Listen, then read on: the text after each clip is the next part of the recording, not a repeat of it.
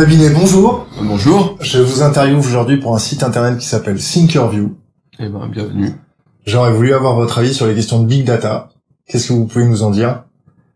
Eh, C'est un vaste sujet, mais euh, bon, je pense que c'est avant tout une technologie, c'est-à-dire que c'est pas une religion, et à ce titre, euh, euh, ça offre des opportunités fantastiques, euh, mais aussi des menaces et des enjeux de vie privée relativement importants.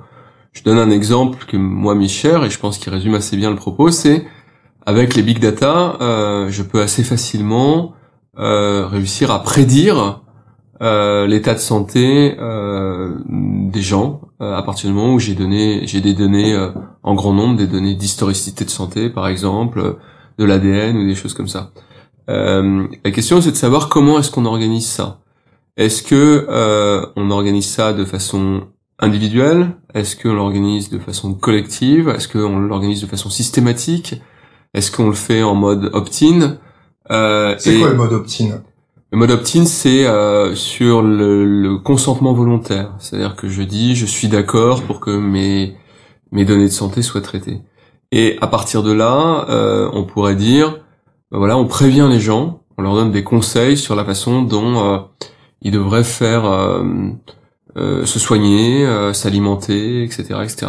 Donc ça, c'est un rapport évidemment extrêmement différent entre les institutions et les individus, parce que ça veut dire qu'on accepte de confier des données extrêmement sensibles euh, aux institutions pour qu'elles puissent nous dire attention si vous faites pas ça dans six mois, dans un an, dans deux ans, euh, vous allez avoir une maladie grave, euh, coronarienne, de, chronique de, de tout type. Donc de même, on pourrait très facilement dire dans, la- dans une population donnée, euh, c'est pas la peine de vacciner tout le monde de la grippe chaque hiver. On peut repérer les gens qui sont les plus sensibles et euh, les inviter à aller euh, se, se faire vacciner. Et à contrario, on peut aussi dire à d'autres gens, vous c'est pas la peine de vous vacciner parce que vous avez une sensibilité qui est faible à l'égard du virus qui arrive. Donc ça, c'est typiquement euh, l'enjeu des big data. Euh, mais on voit bien que le postulat initial, c'est la confiance. S'il n'y a pas de confiance dans le système de santé, euh, il y a euh, des possibilités de déviance d'une part et au-delà Dans de le ça. système de santé ou dans les institutions? Bah, je- là, je parle à l'égard de la santé, hein, mais c'est vrai pour tout. C'est-à-dire que, euh, par exemple, si je prends euh, les transports en commun ou les transports en général, euh, on Du peut, coup, l'optimisation des transports en commun grâce à la big data. voilà, on peut optimiser, mais non seulement les transports en commun, mais aussi mes déplacements personnels. C'est-à-dire que, euh, par exemple, je pourrais avoir une sorte de système qui va chercher dans mon agenda et euh, qui va repérer que je vais au travail à telle heure, et donc qui euh, va optimiser le- les horaires des bus en fonction des intérêts collectifs. C'est-à-dire euh, qui va dire, voilà, il y a dans ce quartier, il y a 30 personnes qui vont au travail à telle heure, donc on modifie en temps réel, entre guillemets, le- les horaires de bus, parce qu'on voit que c'est plus pertinent. Et en l'occurrence, ça ferait disparaître les horaires. Si, si, si vous deviez euh, vous faire l'avocat du diable, Et alors, bon, voilà, donc tout ça repose sur euh, le principe de confiance euh, dans les systèmes et euh, le principe de juste réciprocité.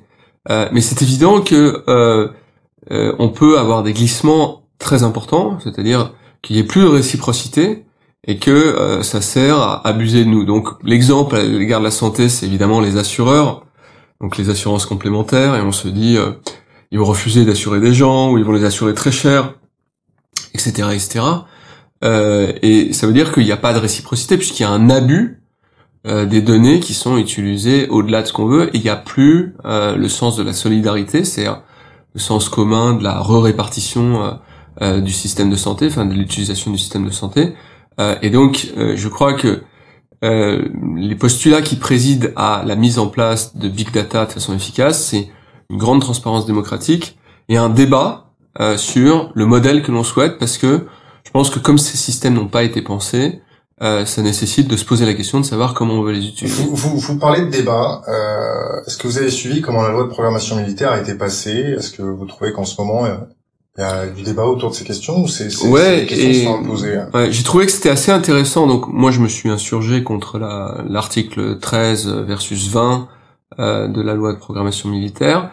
Et en fait, je l'ai fait, euh, je l'ai fait parce que euh, j'ai compris finalement assez tardivement que les, les institutions ne comprennent pas, ou en tout cas ne veulent pas comprendre, les risques que les modèles institutionnels qu'elles créent génèrent. Je m'explique.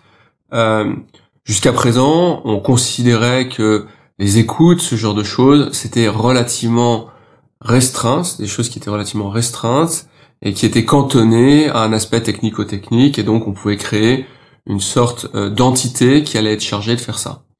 Et on a continué dans cette direction. Et le problème que j'ai avec euh, les systèmes d'écoute, c'est que ils sont rattachés à l'exécutif et euh, ils transmettent au pouvoir judiciaire les résultats de l'enquête.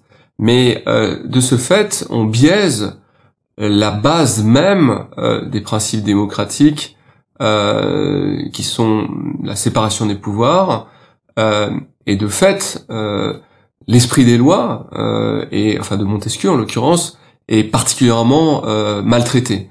C'est-à-dire que je vois pas dans un modèle actuel euh, ce qui empêche, euh, pour ceux qui se souviennent de ça, euh, une affaire Rainbow Warrior où l'exécutif avait complètement, comment dire, truqué les éléments d'enquête de se reproduire et de fait la notion de, de, fonctionnement normal de la démocratie être préservée. Parce que je rappelle que les écoutes sont faites par une institution militaire euh, sur euh, requête euh, ou non d'ailleurs euh, du juge. Et par ailleurs, la police judiciaire, donc qui est chargée d'instruire les enquêtes, est rattachée évidemment au ministère de l'Intérieur et donc n'est pas indépendante non plus. Donc il y a un vrai risque euh, de perversion entre guillemets du système. Je pense que maintenant que nos vies sont massivement numériques, c'est-à-dire que si je porte des objets connectés, euh, euh, ma vie réelle, euh, elle est elle est très facilement monitorable. monitorable.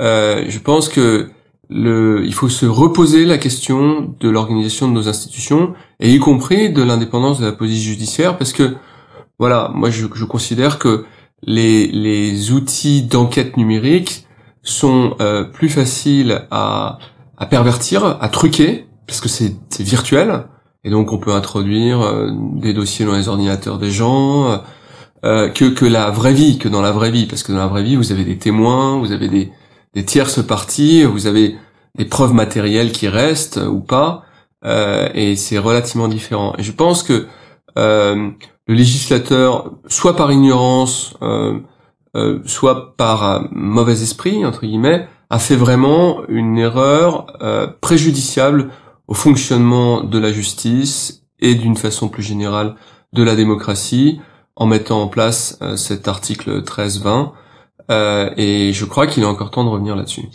Comment, comment on fait à l'échelle du citoyen pour repenser ces institutions ou pour reprendre le contrôle de ces institutions?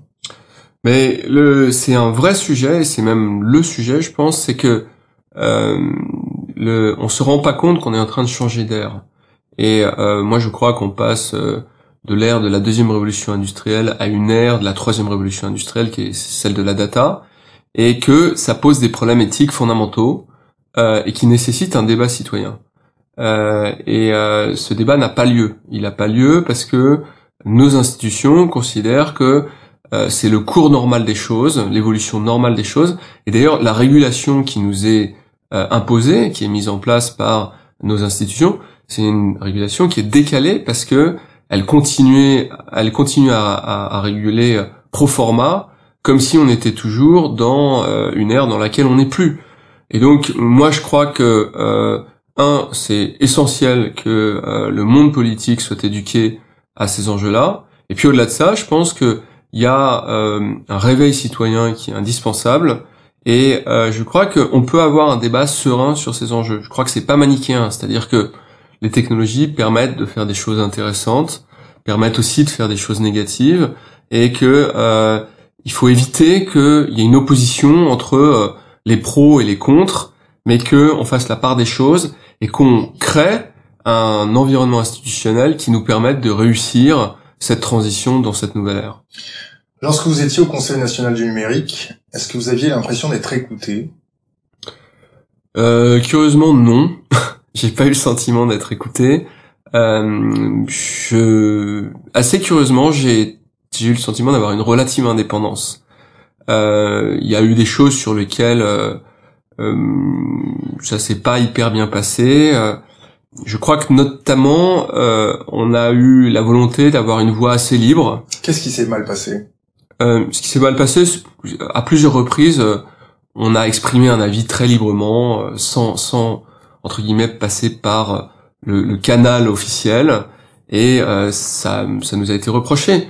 Euh, ce que je peux comprendre. Euh, et euh, de fait, comme je le racontais dans, dans mon livre, nous, on considérait qu'il fallait, entre guillemets, être une sorte de guérilla positive, c'est-à-dire d'être dans le dialogue, mais en même temps d'afficher très radicalement ce qui nous semblait être euh, une nouvelle voie. radicalement ou franchement? Franchement, franchement, c'est-à-dire de dire de pas de pas mettre d'eau dans notre vin et de dire voilà ce système fonctionne pas du tout. Et d'ailleurs de mémoire, je crois que le premier avis qu'on a émis c'était sur une directive paquet télécom et sur des enjeux de liberté publique. Euh, je suis pas sûr, mais je crois que je suis à peu près. Et ça, c'était le surlendemain de la création du CNN ou dans la première semaine de la création du CNN. Et je crois que ça a un peu euh, donné le ton. C'était assez drôle. Je vais ouvrir une parenthèse parce que vous parlez de télécom. Qu'est-ce que vous pensez de des relations un petit peu incestueuses entre Orange et la DGSE. Alors j'ai entendu parler de ça. Euh, et objectivement, je je voudrais pas dire de bêtises. J'ai pas investigué outre mesure ça. Euh, si c'est vrai, c'est évidemment extrêmement problématique. Euh, et euh, je, je, je connais pas bien le dossier, donc je voudrais pas dire de bêtises. Voilà, on ferme la parenthèse. Euh, que manque-t-il au Conseil national du numérique pour peser dans la balance? Le, le, conseil euh, actuel, bon, il est un peu nouveau, donc je je sais pas si je pourrais mettre un avis. Euh, euh, moi, moi, je pense qu'il faut avoir une certaine radicalité, c'est-à-dire que on est face à des gens qui, parce qu'ils viennent d'une autre ère, ne comprennent pas bien les enjeux en question et ont l'impression que c'est subsidiaire.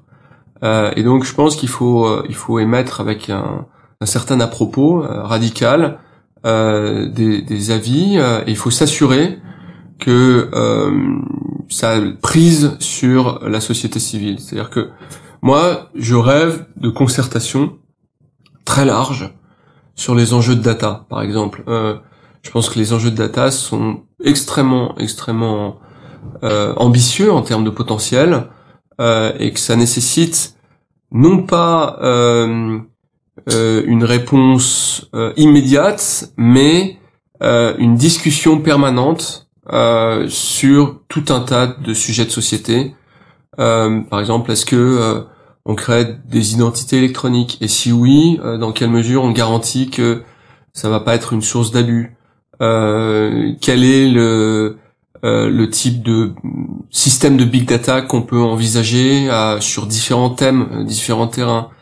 Euh, est-ce que euh, l'éducation au numérique euh, doit être quelque chose de systématique? Et quel type d'éducation au numérique, etc., etc. Tout ça, c'est des enjeux qui sont importants. Et moi, je n'ai pas envie de les confier exclusivement à des gens que je considère être finalement les plus soumis à la fracture numérique.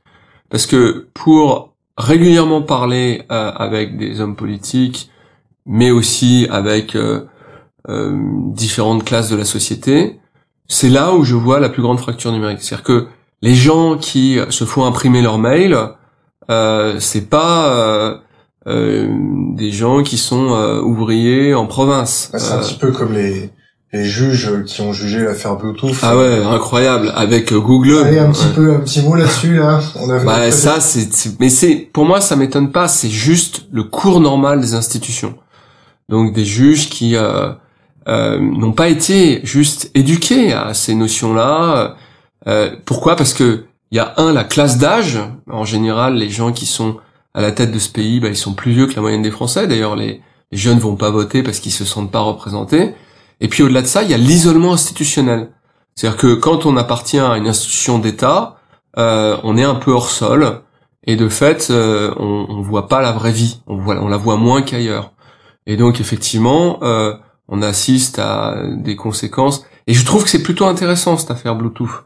C'est-à-dire que là, ça montre vraiment de façon extrêmement concrète ce qui se passe, et que moi, lorsque je je le dis, on me dit mais là t'exagères, c'est pas comme ça que ça se passe, euh, etc. Ben si, ça se passe partout comme ça dans l'État. euh, ils ne comprennent pas ces enjeux du tout. Alors vous avez, vous avez déclaré euh, dans une interview que la CNIL euh, était un ennemi de la nation. Oui, et je pense que j'ai pas été forcément bien compris par tout le monde euh, lorsque j'ai dit ça. Mon propos, c'était de dire que c'est exactement ce que je viens de dire, c'est que euh, je vois pas pourquoi la CNIL confisquerait le débat à l'égard de la donnée, en disant voilà c'est comme ça qu'on va la réguler. Pour moi, euh, le problème de la CNIL, c'est que euh, ils n'ont cessé de dire euh, ouais tout ça c'est très dangereux. Et moi je crois qu'à la fin le message que je percevais c'est le mieux pour que ça arrive pas c'est qu'il y en ait pas. Et je pense que euh, euh, qu'il n'y en ait pas ou qui est mieux, plus divers, diversifié. Oui, mais c'est pas ce que dit la CNIL. C'est en tout cas il y a plusieurs CNIL. Il y a la CNIL, je pense, avant cette déclaration, et depuis, il y a une évolution dans le débat, dans la, la, la prise de position de la CNIL là-dessus. Mais euh, encore une fois, euh, le problème de la CNIL, c'est le cantonnement au sein d'une institution administrative d'un débat qui est un débat qui nous concerne tous. Euh, et je ne pense pas qu'on puisse euh, euh, laisser la CNIL ou par ailleurs la haute autorité de santé décider euh, la façon dont nos données doivent être, doivent être traitées. Moi, j'aurais tendance à dire que personnellement, je préfère que mes données soient plus largement utilisées, mais que euh, j'ai euh, une plus grande transparence sur la compréhension des enjeux, la façon dont elles sont utilisées, et une plus grande capacité à pouvoir décider ou non. Par exemple, c'est un sacré objectif. Je vous coupe. C'est un sacré objectif. À l'heure actuelle, euh, on est dans l'ère pratiquement de la perte de confiance généralisée, sans tomber dans les théories conspirationnistes ou euh, contestataires ou réactionnaires. Les journalistes ne sont plus écoutés. Les hommes politiques euh, ont perdu euh, la confiance de leurs électeurs. Euh, le vote contestataire se manifeste à travers le, le, le vote du Front Mhm, National, sans même, euh, je dirais que des, des gens votent Front National sans même adhérer à leurs idées, uniquement pour avoir un vote Ouais, ouais. contestataire. Là, on touche sur un, un- un débat qui est très très sensible. À votre avis, quel est l'organisme ou l'évolution des consciences qui pourrait apporter ce- la- le rétablissement de cette confiance dans, dans la gestion de nos données. Le, le big data, c'est quelque chose qui peut être très salutaire pour l'évolution d'une société, mais qui peut être aussi très bien très sûr, bien néfaste. sûr, bien sûr. Donc qu'est-ce qu'on fait? Est-ce qu'on fait un débat? Est-ce qu'on fait un, un forum? Est-ce que vous voulez être le fer de lance pour fédérer cette euh, cette nouvelle ère de la confiance autour du big data? Est-ce que vous êtes prêt à tendre la main à des hackers, à tendre la main à des gens un petit peu moins représentatifs, mais beaucoup plus proches de la population? Alors, c'est le cœur du, du réacteur, ce dont on parle. Pour répondre à la première partie de la question, c'est moi, je crois que une des raisons qui font que ce pays a pas confiance dans ses institutions, c'est la nature même de ces institutions, qui sont néo-monarchiques, c'est-à-dire extrêmement verticalisées. Euh, On est le pays au monde où il y a le plus d'élus. Il y a 600 000 élus en France, 630 000 élus. Euh, c'est unique au monde. Rapporté euh, par habitant, ça fait un élu pour 100 habitants. Et de fait, on fait ça, moi ma conviction, c'est pour priver l'expression euh, de la société civile directe. C'est la démocratie directe. Voilà, c'est l'enfermement euh, du débat au sein de spécialistes. Et on est un une société qui est fascinée par l'élitisme, par l'élite, par les élites. Et euh, je constate que dans beaucoup de pays, on fait évoluer le cadre institutionnel pour inclure la société civile dans le débat. Et on est très loin de faire ça en France. Euh, je pense que c'est même un peu la terreur des institutions. C'est-à-dire que moi, je crois que c'est par peur des jacqueries euh, donc euh, de province que on a créé des institutions euh, qui ont cette forme-là. Et euh, il me semble que à une époque où euh, les euh, euh, institutions ont perdu pied par rapport à cette nouvelle donne technologique, on doit soit leur imposer de changer de forme, soit créer le débat à côté des institutions. Et effectivement, comment? Ben, je pense euh, en leur montrant que euh, ils ne comprennent pas. Donc c'est pour ça que moi j'ai souvent des mots assez durs à l'égard de, euh, du pouvoir politique parce que euh, je considère qu'ils mettent le pays dans le mur et que au-delà de ça, euh, ils favorisent l'émergence euh, de pensées radicales, notamment du Front National, de ce genre de choses, parce que ça fait 30 ou 40 ans qu'ils nous imposent euh, une alternance de débats entre la droite et la gauche qui ne sont pas la solution. C'est en gros, c'est euh, le débat, c'est est-ce qu'on fait une société de l'offre ou une société de la demande? Et je pense qu'à l'ère du numérique, c'est plus l'enjeu. C'est plus l'enjeu. Par exemple, euh, les enjeux de la gratuité, euh, du, du travail gratuit, de d'avoir des plateformes euh, open, c'est absolument pas euh, au cœur du débat politique et ça devient tellement significatif. Je rappelle que le Bureau of Statistics américain a dit maintenant dans la croissance américaine, il y a les chiffres qu'on peut mesurer de façon monétaire, mais il y a aussi une part de travail gratuit. Quand on accède à Wikipédia, on accède à la richesse, mais on paye pas pour ça. Et donc euh, ça, cette notion-là, elle peut paraître l'intelligence collaborative. Ouais, l'intelligence collaborative, exactement. Ces, ces notions-là, ben, ces notions-là, moi, je pense qu'elles devraient faire partie du débat politique. Elles, elles en font absolument pas partie. Mais pas seulement. La démocratie directe, c'est aussi un enjeu euh, de débat politique. Et je pense que ils vont continuer à avoir un effritement de leur confiance tant qu'ils prendront pas en compte la dimension de la société numérique qui a des, fondements qui n'ont rien à voir avec ceux que l'on connaît actuellement. Donc pour répondre à la question, euh, je pense que oui, euh, le problème c'est qu'il n'y a pas ce débat, euh, qu'il faut ce débat. Oui, moi je m'implique pour le faire émerger et j'essaye de trouver des plateformes euh, avec euh, différentes institutions, différentes associations pour réfléchir à ça. J'étais en, en, train encore ce matin et hier d'envoyer des mails à ce propos. Euh, je sais pas exactement comment ça peut se faire. Et oui, évidemment, toutes euh, les bonnes volontés sont bienvenues euh, pour Alors, en parlant de volonté, euh, je voudrais votre avis sur les hackers. Qu'est-ce que vous en pensez?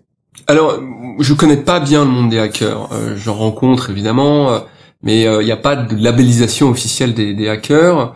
moi, je, je, je, il y a plusieurs choses dans, on va dire, ce que m'évoque la notion de hacker.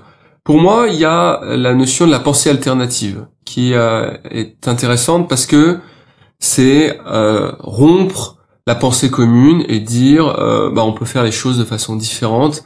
Ça, c'est évidemment quelque chose que je suis que je, je, respecte beaucoup.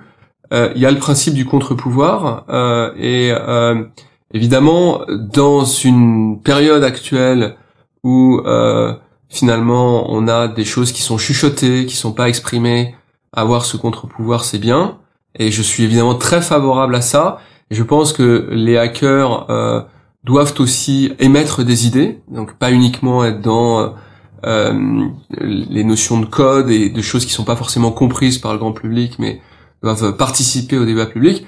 Puis il y a la, il y a la troisième notion, c'est les hackers un peu noirs. Évidemment, euh, moi je peux pas adhérer à des gens qui ont des comportements. Euh, c'est une minorité, c'est une minorité. Qui, qui, sont évidemment une minorité, je le pense aussi, euh, en général. Euh, une petite, trois petites questions. Euh, vous avez reçu le titre de Digital Champion. Est-ce que vous trouvez que c'est un petit peu ridicule? Pourquoi pas plus Pourquoi pas Digital Super Héros ou Digital Superstar? J'adorerais Digital Super Héros. Ça m'irait très bien. Je veux bien mettre une cape si euh, une cape. si si, si Bruxelles change le titre. D'accord. Deux dernières questions. Euh, Gilles Babinet, donnez aux, si possible aux, jeunes générations qui nous écoutent sur Internet, euh, donnez-leur des conseils, des préconisations. Que si vous aviez à laisser une bouteille à la mer sur Internet, l'immortalité de ce conseil, qu'est-ce que vous laisseriez à ces jeunes générations? Alors, il y a, y a, plusieurs types de conseils. Il y a les conseils euh, de façon à, l'égard de la vie professionnelle, de, de, ce genre de choses. Donc, euh, moi, je, bon, c'est idiot de le dire, mais je pense que euh, le fait de maîtriser un peu le code, c'est, c'est bien, euh, mais ça mérite d'être dit, même si je suis pas forcément devant les gens qui sont euh, les plus à même de, de, faire attention à ce conseil, puisqu'ils sont déjà là-dedans. Euh, je, je, je pense que euh, la pensée alternative, c'est important. C'est-à-dire que on est dans un monde euh, qui privilégie la pensée unique plus que jamais. Et dès qu'on commence à sortir du cadre, on n'est plus dans le cadre. Euh, donc, euh, je pense, j'ai aucun respect pour. ce que je dis assez souvent, c'est que dans les années 60, on a eu une floraison de philosophes et de pensées alternatives, et c'était une époque où on pouvait pas faire l'utopie. et aujourd'hui, on est dans une révolution conceptuel, technologique, euh, qui est mené par le monde du, numérique, et que on voit pas de pensée alternative, pas beaucoup. Et donc je crois que c'est important de l'exprimer. Et euh, la troisième chose que je dirais à la jeunesse, c'est n'attendez pas qu'on vous donne le pouvoir, prenez-le. C'est-à-dire qu'il faut bien comprendre que partout, les gens qui détiennent le pouvoir ne vous le donneront pas. ils vont le garder, et le garderont de façon illégitime. Et ça, moi, je le vois partout, tout le temps. Et ce qui est très bizarre, d'ailleurs, c'est que, par exemple, l'autre jour, j'étais dans un journal et on disait, euh, euh, bah voilà, vous faites partie de la jeune génération. J'ai 47 ans. Et je considère que c'est, ça montre bien combien il y a un décalage. C'est-à-dire que, en gros, les gens qui sont au pouvoir ont 60 ans, la génération montante a plus de 40 ans, et le reste, c'est des mineurs perpétuels. Donc, euh, on peut pas laisser les choses continuer comme ça. Gilles Babinet, merci. Merci beaucoup.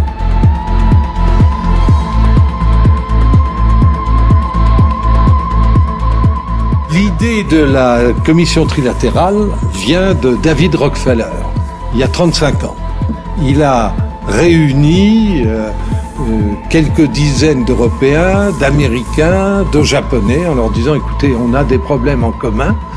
Euh, par exemple, les relations avec la Chine, par exemple, les relations avec ce qui était à l'époque l'URSS. essayons d'avoir des positions communes qui soient dans l'intérêt général. On est dans la captation de données, le recueil de données, dit la loi.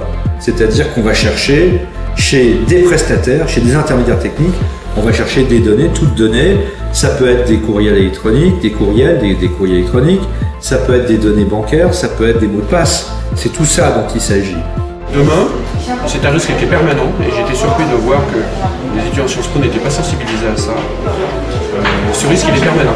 On peut très bien basculer vers un régime beaucoup moins démocratique, avec des valeurs nauséabondes. Je crois que l'actualité récemment a montré que, encore une fois, qu'on n'en était pas si éloigné que ça. Ce qui me fait peur, c'est que tout ce que l'on met en place bah, pourra être utilisé légitimement par justement ces gouvernements moins démocratiques s'ils venaient au pouvoir et pourraient bah, automatiser un génocide ou automatiser des arrestations en masse. Et c'est ça qui me fait peur. Tant qu'on est dans un État démocratique, je crois que je veux faire bien, je veux bien faire confiance à nos États.